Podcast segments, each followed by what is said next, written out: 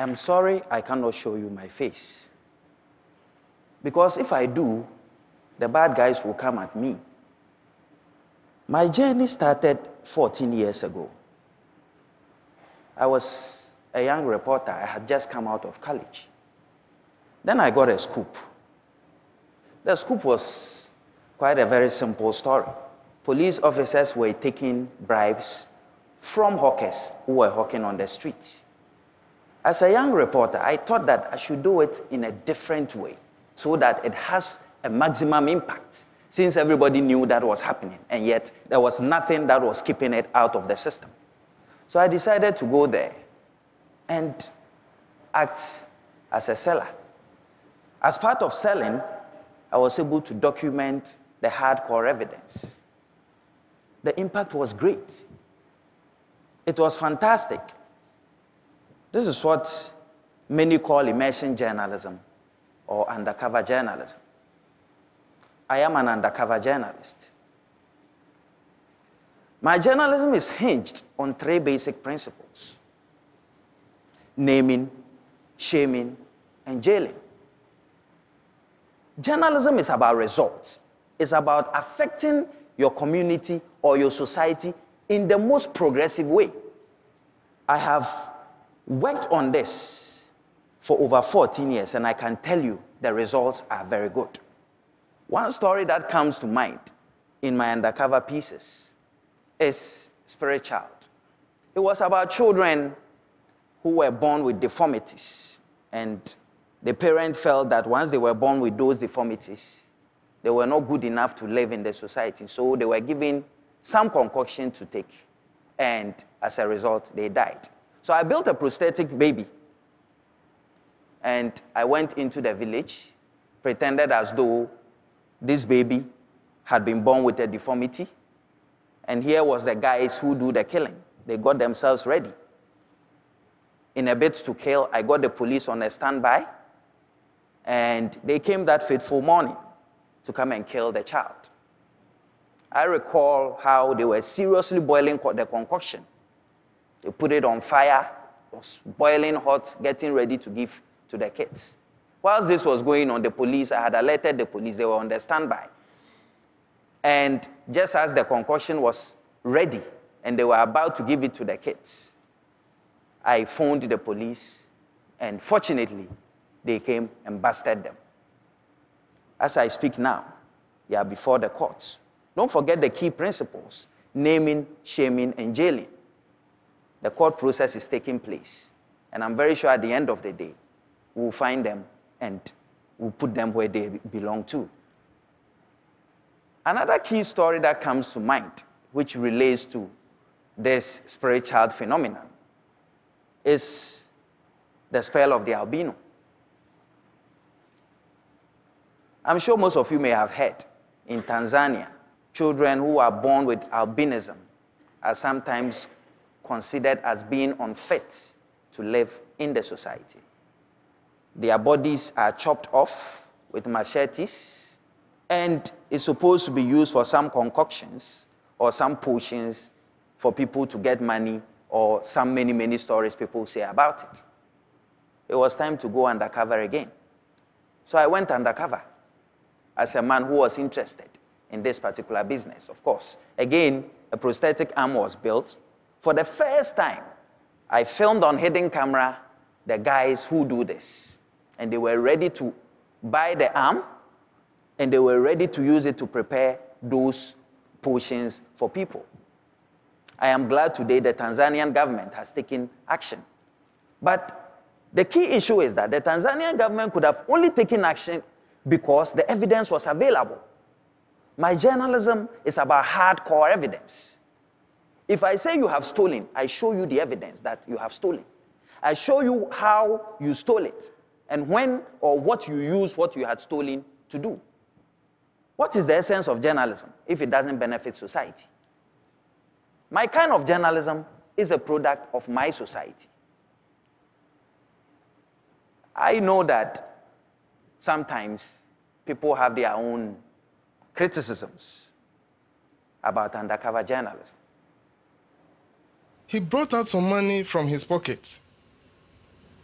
and put it on the table that we should not be afraid.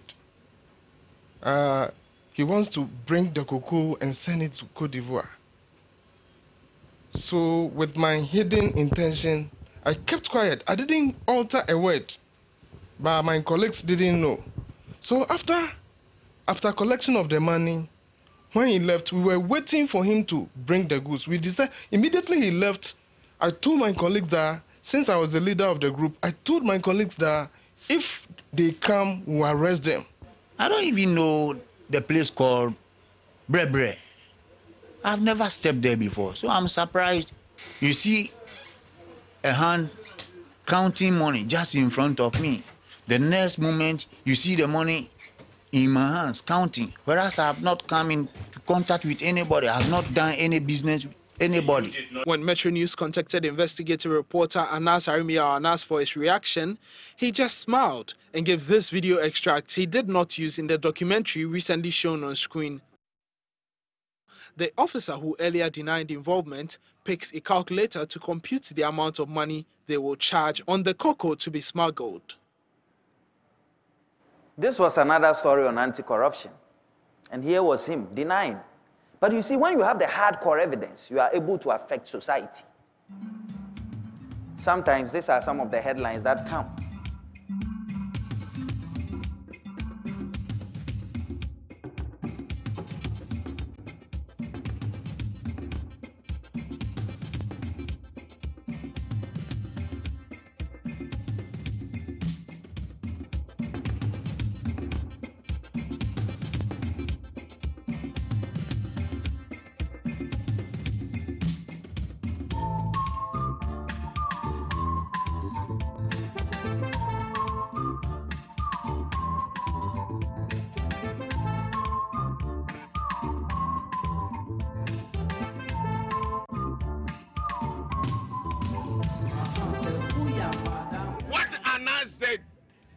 Not something which is unknown to many of us. But please, those of you who are agents and who are leading the customs officers into temptation, I'm telling you, Ghana is not going to say any good things to you about this. That was my president. I thought that I couldn't come here without giving you something special. I have a piece, and I'm excited that I'm sharing it for the first time with you here. I have been undercover in the prisons. I have been there for a long time. And I can tell you, what I saw is not nice. But again, I can only affect society and affect government if I bring out the hardcore evidence. Many times, the prison authorities have denied ever having issues of drug abuse, issues of sodomy, issues of so many issues, they would deny that it never happens. How can you obtain the hardcore evidence? So I was in the prison. Now, what you are seeing is a pile of dead bodies. Now, I happen to have followed one of my inmates, one of my friends, from his sick bed till death. And I can tell you, it was not a nice thing at all. There were issues of bad food being served us. I recall that some of the food I ate is just not good for a human being. Toilet facilities, very bad. I mean, you had to queue to get proper toilets to attend. To, and that is what I even call proper when the four of us are on a manhole. It, it, it is something that if you narrate it to somebody, the person won't believe. The only way that you can let the person believe is when you show hardcore evidence. Of course, drugs was abundant. It was easier to get cannabis, heroin, and cocaine faster, even in the prison, than outside the prison. Evil in the society is an extreme disease. If you have extreme diseases, you need to get extreme remedies. My kind of journalism might not fit in other continents or other countries, but I can tell you it works in my part of the continent, Africa.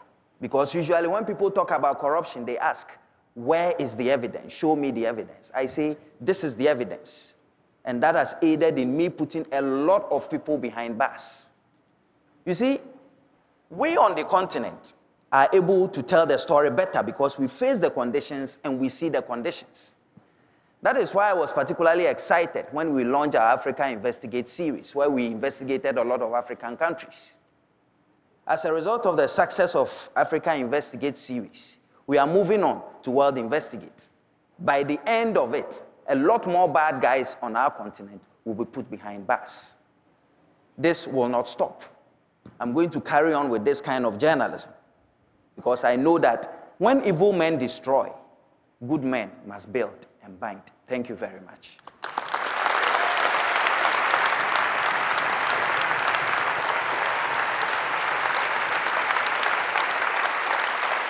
Thank you. Thank you. I have, I have some questions for you. How did you end up in jail? This was just a few weeks ago, I believe, yeah? Sure. You know, undercover is all about setting the priorities right. So we got people to take me to court. And so I went through the very legal process because at the end of the day, the prison authorities will want to check whether indeed you have been there or not. And that's how I got in there. Oh, so someone, someone sued you in court and they took you there and, and you were in remand custody for part of it? Yes. That's and you did that deliberately? Yes. Yeah. Yes. I mean, talk to me just about, about fear and how you, how you manage that, because you're, you're regularly putting your life at risk. How, how, do you, how do you do that? You see, undercover is always a last resort. Before we go undercover, we follow the rules. And I'm only comfortable and I'm purged of fear whenever I am sure that all the steps have been taken. I don't do it alone. I have a backup team who help ensure that the safety and all that systems are put in place. But you've got to take very intelligent decisions whenever they are happening. If you don't, you will end up losing your life.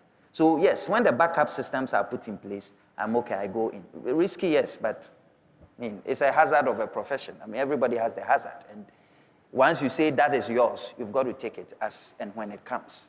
Well, you're an amazing human and you've done amazing work and you've told us a story like no story I think any of us have heard before. And uh, we're appreciative. We salute you. Thank you so much, Anas. Thank, Thank you. you. very much. Stay safe.